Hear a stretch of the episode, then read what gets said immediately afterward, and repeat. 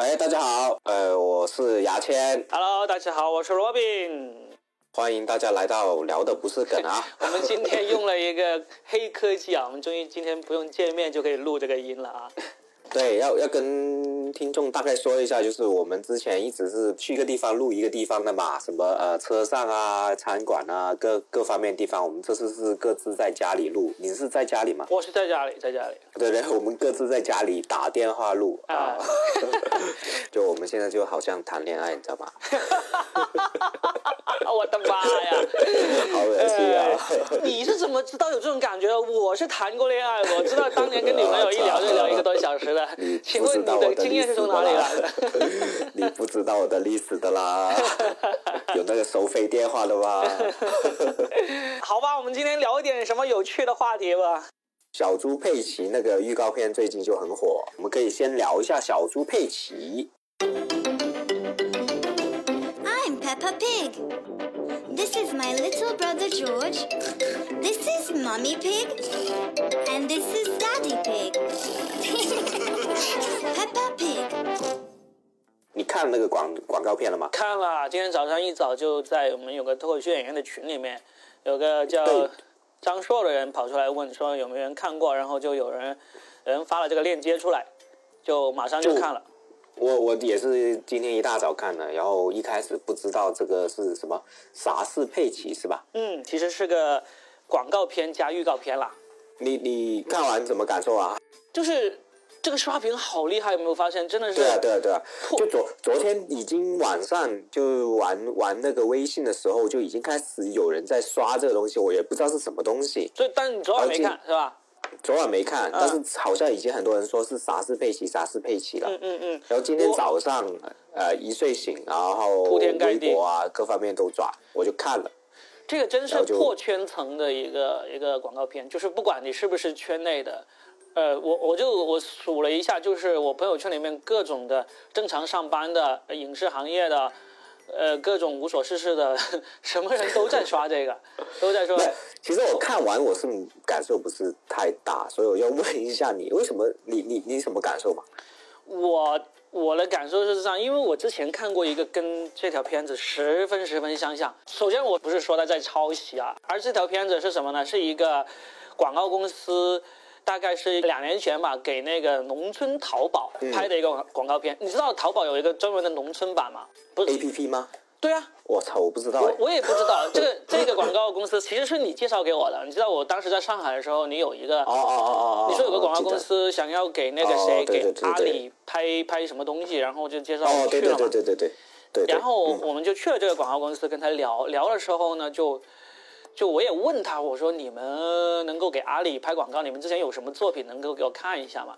然后他就给我看了一个农村淘宝的广告片，就跟就跟这个啥是佩奇这个很像，整一个画面啊，呃，故事的过程啊都很像。啊，所以就人家是甲方，你还问他，哎，你有什么作品给我看看这样，因为他还没有给我钱，你知道吗？然后你就审问他，对不对，对？我就反问他，我说你你你找我，哎，我们是喜剧编剧啊，你一个广告公司，你不是应该找文案吗？为什么找喜剧编剧来给你这个广告来？写东西？我们 我们便宜啊。没有，他们给不起，所以最后也没给钱。然后我们回到这个，当当时他给我看完之后，我印象还挺深的，拍的挺好。就是他有一淘宝有一个专门的农村版，它里面是专门卖这种农村的人比较需要的东西。他讲的故事就是跟这个小猪佩奇里面有一个农村的年纪比较大的人，他好像是单身汉吧。他要去相亲啊，是干嘛？他要买一双四十六码的鞋。就通常我们买到四十四已经很大了嘛，通通常鞋子都没有这么大码的。结果他就在农村就找遍了所有的人来帮忙，就像那个啥是佩奇这个广告一样，找找村头的什么阿姐啊，找村尾的什么大爷啊，问问哪里能够买到这么大的鞋，就还跑到那个乡村附近的县城那个百货商店里面去找，最后还是找不到，然后最后就出来广告说是呃农村淘宝。啊，是这么一个故事，整一个感觉就跟这个《傻事佩奇》非常像，所以我今天早上看完之后，我还把这个《傻事佩奇》这个短片发给那个广告公司，说啊，这是不是你们拍的，跟你们当年那个农村淘宝的广告片很像啊？然后就没理我。首先佩奇，我要说一下我的，我现在侄子就在我家这边，这里这几天在住啊。我我姐比较忙嘛，嗯，之后他每次过来就会看，我要看猪猪，看他两岁现在，就我要看猪猪看猪猪，所以小猪佩奇是他们这一代真的是在看的。你女儿有没有看？看啊看啊，但是我女儿大概是在三岁、两岁多、三岁的时候看，看到过了四岁，她基本上就不看了。她其实真的是有年龄向的，就是就是过了一定年纪，小孩子就觉得没意思了。哦，所以你现在女儿是已经没有兴趣看这个东西了，是吧？没有兴趣看这个这个什么，你跟他说啊，看小猪佩奇，他他已经没有说啊，我要看我要看这种感觉。就是因为现在选择多嘛，就是你让他自己选择的话，基本上他不会提出看小猪佩奇，但是偶尔你开的时候看到了，他他会他会看两眼，但是让他主动去选，他过了四岁以后就几乎没有试过主动选小猪佩奇了。现在好像一零后这一代好像没什么好的卡通漫画 看哦。我记得我但是你不了解，你不了解而已，好多。国产那些好看吗？哦，国产的，哎，国产的不行，国产的我就很刻意的避免他去看国产的那个动画片，什么哦《喜羊羊》《熊出没》，这是坚决不让看。然后我女儿也很精，她去跟那个嗯外公外婆一起住的时候，外公外婆就随便嘛，就老是给她看《熊出没》啊、《喜羊羊》啊这样子，她就会跟外公外婆说：“爸爸妈妈不让我看这个。”然后外公外婆当然无所谓，就啊你看看随便看。然后结果回来呢，他自己判断，他自己判断，后来就他自己也觉得《熊出没》和和《喜羊羊》不好看的。我女儿现在看动画片，主要就是上 YouTube 去看，她会翻墙，从小就会翻墙了。说回小猪佩奇，就是刷屏的，我们蹭一下热度。你肯定不看嘛？你你有没有小孩子？然后哦哦，不是，你现在说你没有你姐姐的孩子在那里看，你会跟他一起看吗？我在玩手机啊，他看啊。但是你之前，你除了网络上兴起的那个什么小猪佩奇身上纹，掌声送给社会人的那那波热潮之前，你知道有这个片子吗？我不知道，我其实是很晚很晚才知道有小猪佩奇，就是我我的我的侄子要看卡通，我去爱奇艺找，然后小猪佩奇就是置顶的，我才知道，但是之前知道有这个东西。之前网上流行的那个的时候，你没有你没有了解嘛？这个小猪佩奇是什么东西？我跟你说，我跟网上那些我网感真的很差，我很多东西跟不上啊，我都要问人家了，所以我我没有这，你知道吗？我知道，我知道，是因为我我之前是因为要写一个教程，就教别人怎么在职场里面幽默，然后其中就举了这个小猪佩奇身上纹这个梗嘛，当时大概还在一年前吧，还在红的时候，我就举了这个例子，所以特意去找了一下，就是为什么大家会把这个小猪佩奇纹到身上，然后就老是说社会人？社会人你可以解释一下，我不太懂。这个已经不热了，我们就不聊了，但是不是是？哦但是我说一下跟这个梗有点相关的一个意思一个事情，就是就是今天这个啥是佩奇这个这个片子啊，它是就为了宣传它今年大、啊大年初一会上映这个大电影嘛，叫做小小猪佩奇过大年嘛。其实这个电影的出版方它大概是两周前。找了一个人来找我说想要写段子，他们要写一些段子来，嗯来来宣传这个片子。当时就嗯，反正他要的段子也不多嘛，就几条，然后我就写了几条过去。后面的话，他们就选了呃三条出来，三条出来就就选出来的那个段子就让我很鄙视，就是就他们选段子的那种那种水平啊，很外行的。怎么说呢？段子呢，你必须要三百字以上。嗯，征集段子要求字数，这是我第一次见到的。然后他们特别要求我们不能用“社会人”这个梗，不能出现有“社会人”这个词，估计这是有一些政策上的考虑。然后其他没有太多要求，反正就好笑，他说好笑什么之类的。然后最后他选出来三条，我就看了一下，确实都满足要求，是三百字以上的。然后所有的梗都是在最后一句话才出来的，就是在那两百九十字的时候呢，就是讲一个故事，这个故事呢是完全没有梗的，但最后就来一个反转。没有，你写的书也挺厉害的啊。呃，前两百字是故事后最后一个转折，就其实也很难写啊。因为你就纯粹写一个故事嘛。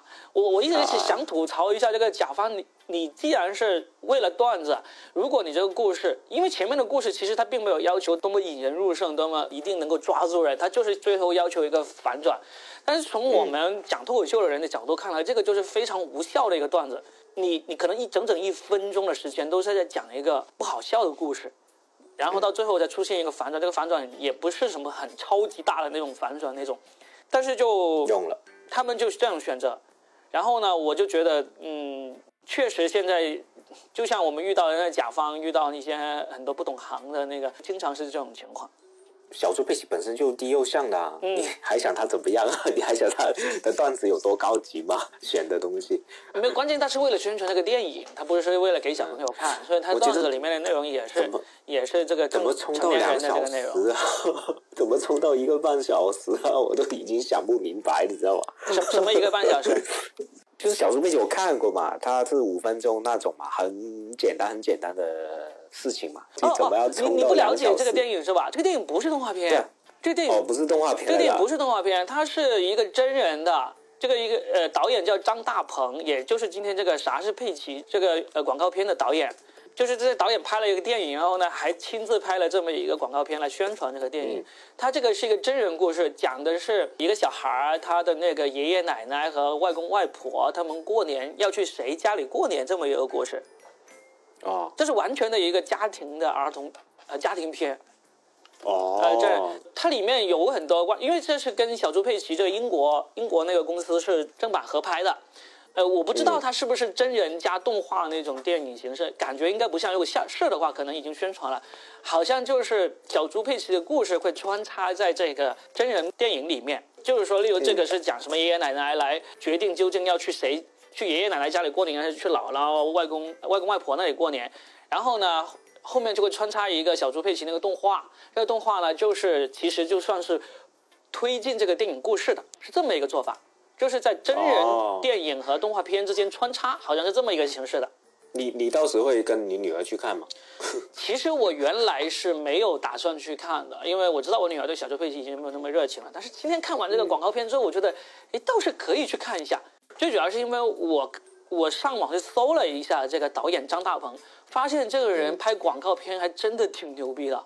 去年有两个片子是，我你现在说出来可能你会有印象，就是被刷屏了两个广告片，一个是那个华为的手机在月球上，就是有个宇航员在月球上要要在月球上面着陆，然后呢、嗯要求他用那个手机给这个飞船拍一个全景，有没有印象？这个广告片其实当时它是英文版的，它就是一出来，这个宇航员就用英文跟那个基地那边说，基地那里指挥他说你要拍个全景啊什么之类的，然后呢手机还在太空中掉了，然后什么之类的，最后就是就突出华为那个可以拍全景那个功能嘛。这个是广告片，当时也也已经拍的很好笑了，就是很精美，但是呢没有红。后来呢是有人把它配了一个四川话版的，就是哦把那个英文对白全部换成了四川方言这么一个对白，哇，结果爆红，都在都在刷屏。这是这个张大鹏第一个刷屏的那个广告，非常的红。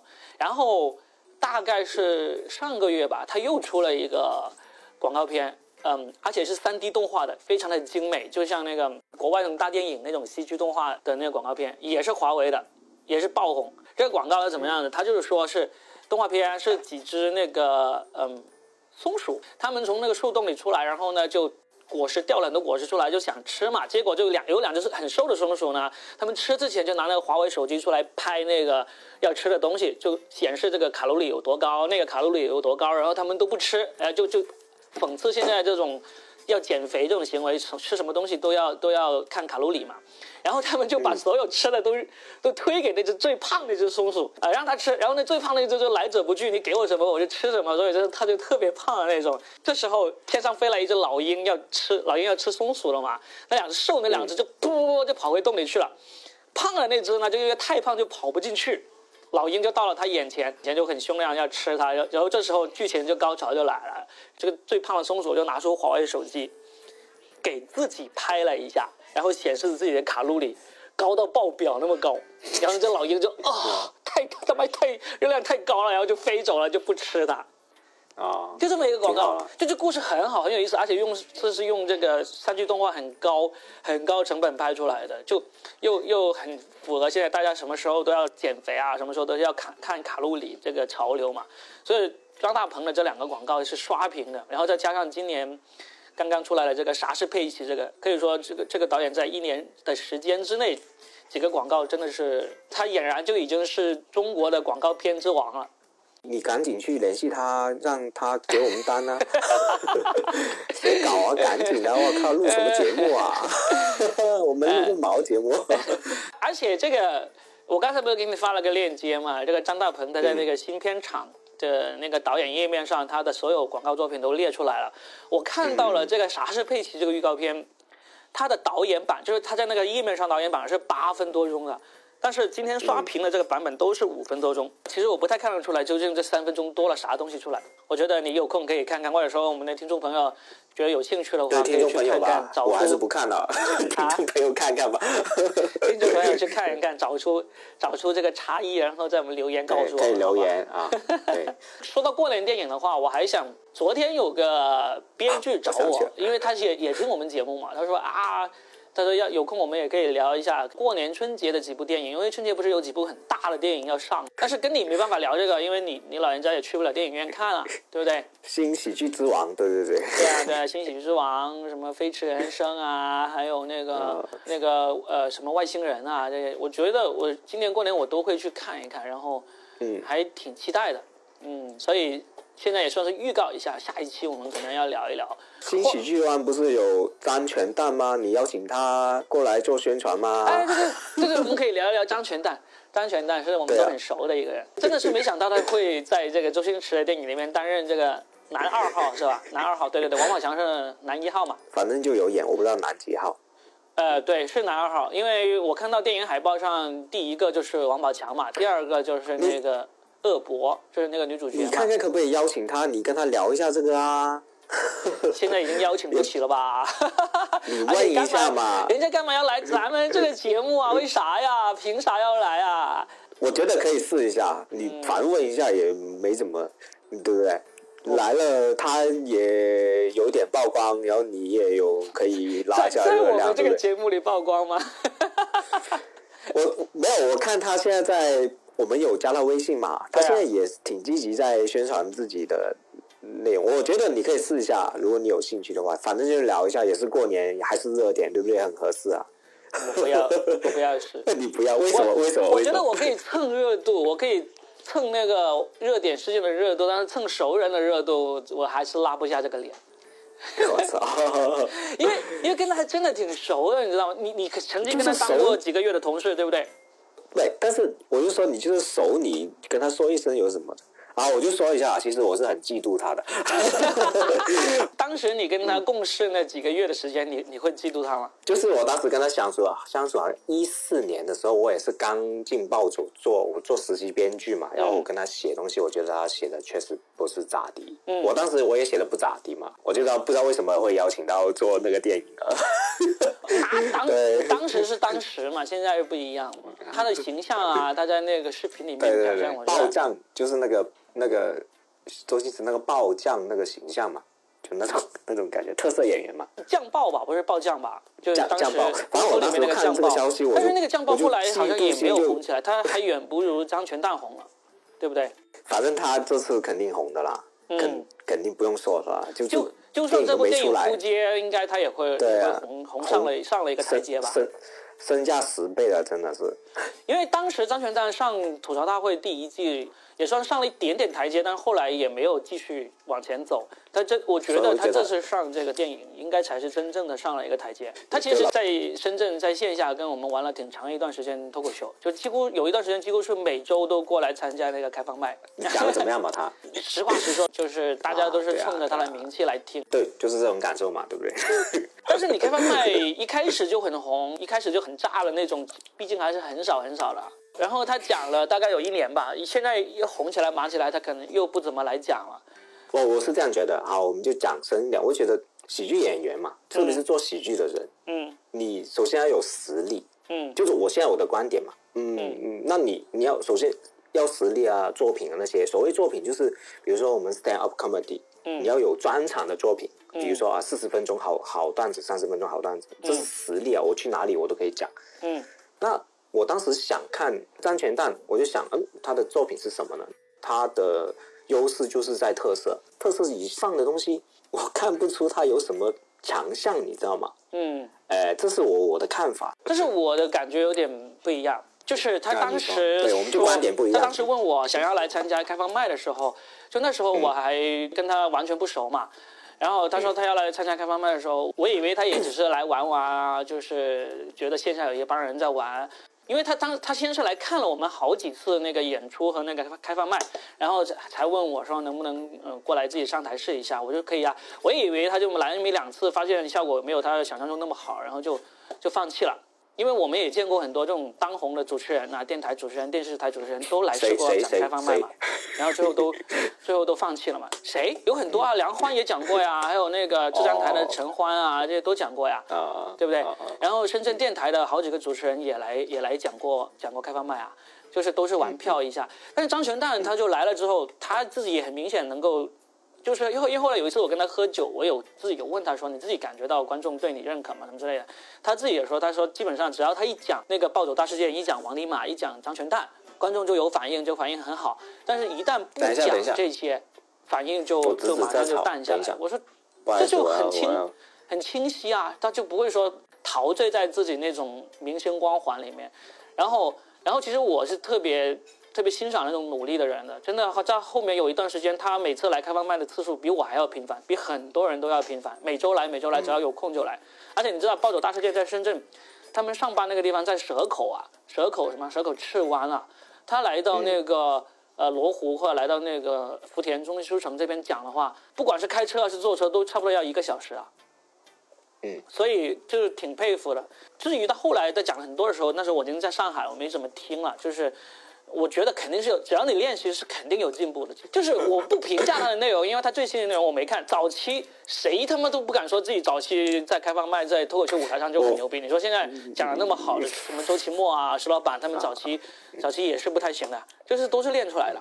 现在演了这个电影之后红了，我还挺期待看他还会不会再回来继续讲，因为他也说过他他最喜欢的是黄子华，他很很想将将来有机会像黄子华那样子在大舞台上讲整场的那个动笃笑，讲脱口秀。我觉得你只要喜欢舞台表演的人，其实不会随便放弃这个舞台的。很多人都放弃了。就是就是我之前我们在第一集就聊过了，很多人就只是以为自己喜欢而已，很多人都不一样。你说的这种人是他以为自己喜欢的，我说的是什么呢？我说的那种呢是这样子，就是他一开始是从舞台出来的，然后呢，舞台给了他机会，然后他就走上了走上了这个电视屏幕，走上了这个大舞台嘛。但是嗯嗯嗯，但是现确实他们现在不回来了，有有时间可能也不来了。我觉得也不用急着这么快下结论说他们就是不喜欢舞台表演，他就不愿意回来了，而是现在你知道现在大家都没有安全感啊。能趁着当红赚钱赶紧赚啊，对不对？你说，你说李诞池子，呃李诞就不说了，李诞本身就不是舞台出来的。你说池子，他现在随便拍个广告、拍个硬照、拍个什么什么小短片，几十万上百万的，你说哦不行，我今天晚上要去讲开放麦，我不能来拍这个，可能吗？不可能的嘛，对不对？但是如果有一天他真的不在乎钱了啊，财务自由了，他会不会又回来上舞台讲？那就很难说，要到了那天才知道。我我是觉得很多我们认识一些脱口秀朋友，比如 Storm，对不对？嗯他们上台是很自觉啊，包包括三 D 那些，就是很喜欢这个东西，然后不断上台要练自己能力啊，各方面。我就说，喜剧演员你要需要有技能，单单去消耗这些才华的话，很快就消耗完了。嗯我们有下面有一大堆人在拼这个机会，但是他们都在努力的提高自己能力，嗯对不对？有你你有足够能力了，你后面去做什么，你才消耗得起嘛？嗯现在就是因为这些，我的想法就是因为很短期的东西，你嗯消化你这些才华，又没时间练，嗯回不去的啦，你就会被人淘汰了，嗯就这样嘛。这一行业很残酷的嘛，对。嗯，你说被人淘汰那些，还是还是那些他在小舞台不红，上了大舞台也不红那种，才是被淘汰。上到大舞台，我是觉得你也最多红多两三年，你很快的，你你你的才，我我就是这样说，你的才华就用光了，有嗯后面的人代替你，更强的人代替你。因为我看了很多美国啊啊日本那些喜剧演员，他们的竞争多强啊，没人是吃老本的啊、嗯嗯现在老实说，你现在张红那几个就是吃老本，你开放麦又不练，你又没什么技能，你你在干嘛嘛？嗯，对啊，我反正我我我作为行业，我看见我就觉得，不是说谁不对谁不好，就是说，我觉得他们就红多两三年。嗯 我就下面把话撂在这了。看，其实其实我觉得我跟你的观点也有点像，因为嗯你天天跑通告，天天上综艺的话，其实对于你，你就没有时间去锻炼舞台。就除非你转型了，你可以就上上综艺拍广告，然后呢之后你就转型去做这个拍那个电影、拍电视剧就有可能。你综艺有一个咖是给你带来钱，给你带来带来知名度，但是你就它有时候就是是它是变现的一种方式嘛，对不对？对啊，我的意思转型就是你要么你就转去拍电视剧、拍电影，要么呢就你还是回到舞台上，变成一个可以在舞台上锻炼自己的。你就像黄子华也是这条路嘛，他当时。当时做了一场个人专场，然后之后他每隔一两年做一场，但是在做这个专场，他准备的专场可能准备两三个月的时间吧，但是在准备那两三个月之前，他是一直嗯主持节目啊、拍电视剧啊、拍电影这样子，就其实主业还是个演员。所以我觉得现在红的那几个，如果只沉迷于综艺咖，而不是积极的走向这个去演电视剧、演这个呃做节目、去演电影，那么那么确实可能就很很容易就变成你说的那样子，红两三年没有储备，你就完了，你就被抛弃了。就是我现在就想，嗯，我不知道他们怎么想，我就想你们也太轻视喜剧这个东西，我们后面一大堆人在追赶着你们啊，在代替你们的啊、你别以为你们靠现在这个能力就可以红很多年了，分分钟就大把人几很快就超过他们了。只要有人好笑过他们，有人有特色、有实力，他们随时都可以代替啊！这是我的想法，嗯，对吧？嗯你你怎么样都要练出一些特长出来，你演技也好，什么你要有特长啊，就是嗯硬扛扛的特长才行啊，嗯，对吧？你那是什么？你节奏快啊，什么天天才有有什么用啊？好像我们我是这样看说的都是很明确的指向某一个人 呢。没有没有没有，贩子哎，张全大还要继续聊吗？没有啊，骂完了啊，不是 骂完没有骂你，没有骂，只是 没有骂，没有骂。反正我我还是挺期待的，就是首先周星驰嘛，然后张全蛋也在里面嘛，就看一看真的曾经跟自己同一个舞台、同一个办公室工作的人，他在这个大屏幕上是什么表现嘛？啊，我觉得这个像谈恋爱一样，通过电话来了解 聊得下去啊。啊，靠！哎，我们今天好像就差不多了啊。好啊，好啊，我们再预告一下下一期，不一定就是下周的这一期了。后面有一期在过年前，我们有一期可能会我会找另外一个编剧来聊一聊过年这几部电影，呃，过年观影指南，然后聊一聊电影，聊一聊我们欣赏的电影以及想吐槽的电影这些。然后呢，如果你们特别怀念牙签的话，你可以强烈要求他说不，我只想听牙签，那你就可以去留言啊，可以上他的培训班啊，马上就开班了，对不对？对对对，下一期是一月二十二号开班是吧？一月二十二号就我有个呃喜剧培训班，是微信建群那个线上培训班，有兴趣可以关注我的公号“牙签的千言万语”，两个签都是牙签的签啊。这一期好像会搞点新花样，对不对？会邀请某个大咖来给讲一讲影视行业的一些事情，是不是？对，是我邀谁？请了一个很牛逼的一个制作人，这个人是谁呢？就是 Robin，哎，你的客捧哏迟零点零一秒吧，你的捧哏的 timing 掌握的不够好。没有，我不想讲了，我想让他们终于进去了再说啊。我会在牙签的这个喜剧培训班里面会大概讲半个小时的，题目叫做“从编剧到制作人但是你这一期出来之后，你已经讲完了课了。”，还是还是挺有内容的。就是因为当年我们也是没有写过段子啊，就是二零在二零一二年之前我们都没有写过段子，对不对？二零一二年开始慢慢慢慢慢慢写段子，写段子，一直写到后来就当了喜剧编剧，就写了情景喜剧。现在甚至是我在正在写电影，我也在做了一个节目的制片人这样子。其实这个短短短也就五六年的时间嘛。那我觉得我们的观众这么有灵气，上完牙签这个培训班，顶多也就那么三个月吧，应该就可以做到我们六年才做得到的事情了，对吧？这个广告打的怎么样？，可以可以可以，完全可以。好吧，那今天我们就聊到这里，聊到这里啊，拜拜。拜拜。